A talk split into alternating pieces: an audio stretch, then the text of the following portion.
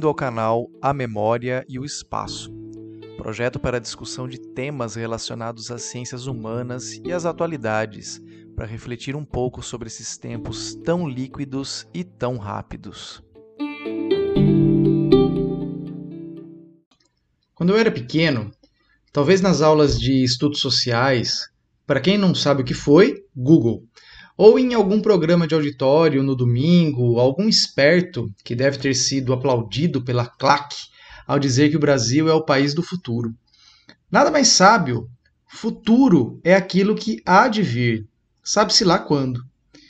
Me lembro também de outro lugar comum, essa menos otimista ou menos hipócrita, dita por Tim Maia, que afirmava que o Brasil nunca pode dar certo, pois aqui prostituta se apaixona, cafetão tem ciúmes, traficante se vicia e pobre é de direita. Estivesse vivo, Tim Maia acrescentaria que aqui no Brasil o neoliberal intervém toda hora na economia, cristão político defende pena de morte e tratamos Covid-19 com remédio para malária. Cientista é questionado, militar ovacionado.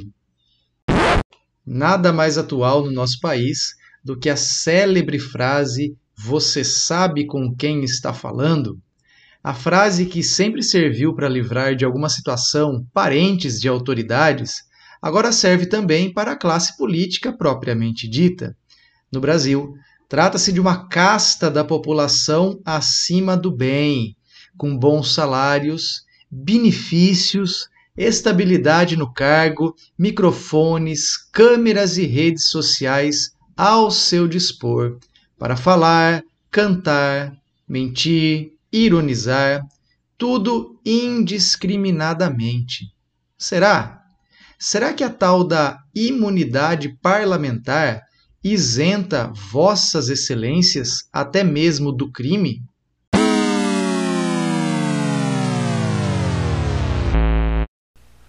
A imunidade parlamentar é uma prerrogativa determinada pelo artigo 53 da Constituição de 1988, cuja redação foi alterada, no caso do respectivo artigo, pela Emenda Constitucional número 35 de 2001.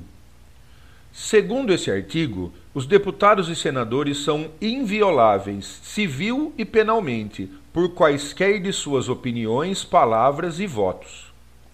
O parágrafo 1 do artigo 53 determina que os deputados e senadores, desde a expedição do diploma, serão submetidos a julgamento perante o Supremo Tribunal Federal. E o parágrafo 2 regulamenta que, desde a expedição do diploma, os membros do Congresso Nacional não poderão ser presos, salvo em flagrante de crime inafiançável. Nesse caso, os autos serão remetidos dentro de 24 horas à casa respectiva, para que, pelo voto da maioria de seus membros, resolva sobre a prisão.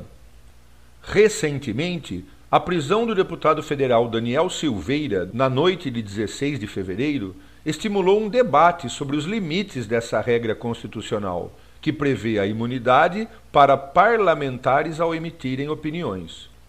O referido deputado foi preso após divulgar em redes sociais vídeo em que defendia o ato institucional número 5, o ato mais repressivo da ditadura militar, além de defender a destituição de ministros do Supremo Tribunal Federal. Segundo o entendimento jurídico, essas duas manifestações do deputado são inconstitucionais. Alexandre de Moraes, o ministro do STF que determinou a prisão do deputado, afirmou que, não obstante a prerrogativa da imunidade, a Constituição não permite a propagação de ideias contrárias à ordem constitucional e ao Estado democrático de direito. Na decisão sobre a prisão de Silveira, Moraes citou o trecho do artigo 5 da Constituição Federal, segundo o qual constitui crime inafiançável e imprescritível a ação de grupos armados, civis ou militares contra a ordem constitucional e o Estado democrático.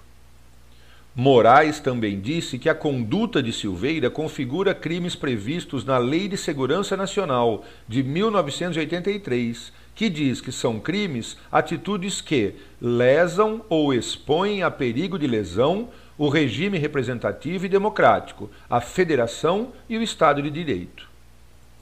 A Constituição Federal também prevê que um parlamentar perderá o mandato quando se comportar de forma incompatível com o decoro parlamentar. Porém, a decisão de aplicar a perda de mandato por quebra de decoro não cabe ao Poder Judiciário, mas ao Poder Legislativo, ou seja, à Câmara e o Senado, desde que aprovado por maioria simples de seus membros característica de praticamente todos os períodos democráticos de nossa história, presente na Constituição Imperial de 1824 e em diversas constituições republicanas, como a primeira de 1891 e a atual de 1988, a imunidade parlamentar foi criada para coibir perseguições de cunho político contra os membros do legislativo, mas muitas vezes acaba servindo de escudo para cobertar atos de criminosos que se envolvem na política, assim como de políticos que são ou se tornaram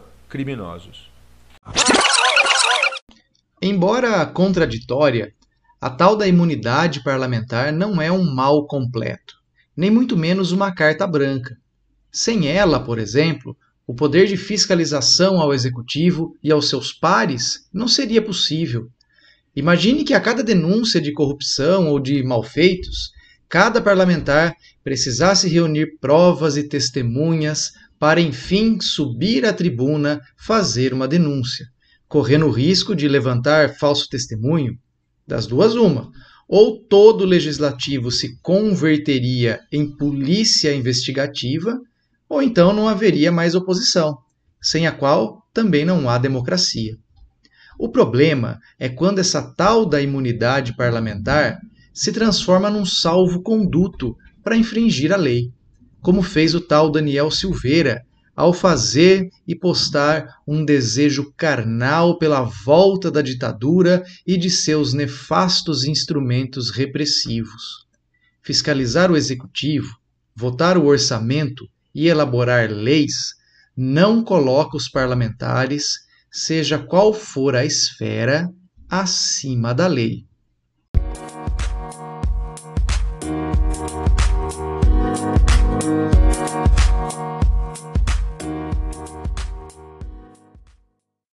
O tal futuro no qual encontraremos o Brasil parece bom demais para pertencer ao Brasil.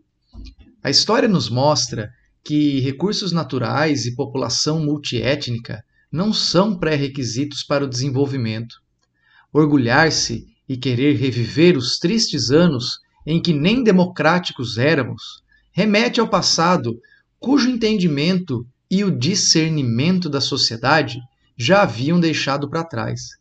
Assim como a ideia da Terra plana renasce firmemente dos porões da Inquisição medieval, o criacionismo salta dos livros religiosos e o monitoramento das pessoas pela vacina sai dos livros de ficção científica para povoar os grupos de WhatsApp.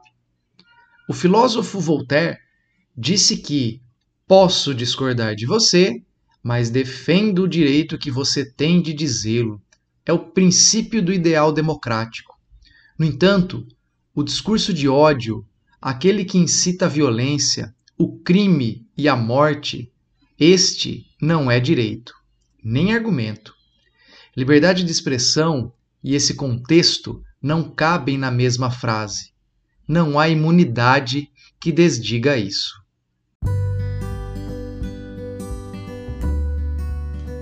E esse foi mais um episódio do canal A Memória e o Espaço, idealizado e produzido pelos professores Conrado Ferrante Bichara e Éder Paulo Spati Júnior Obrigado pela audiência e até a próxima.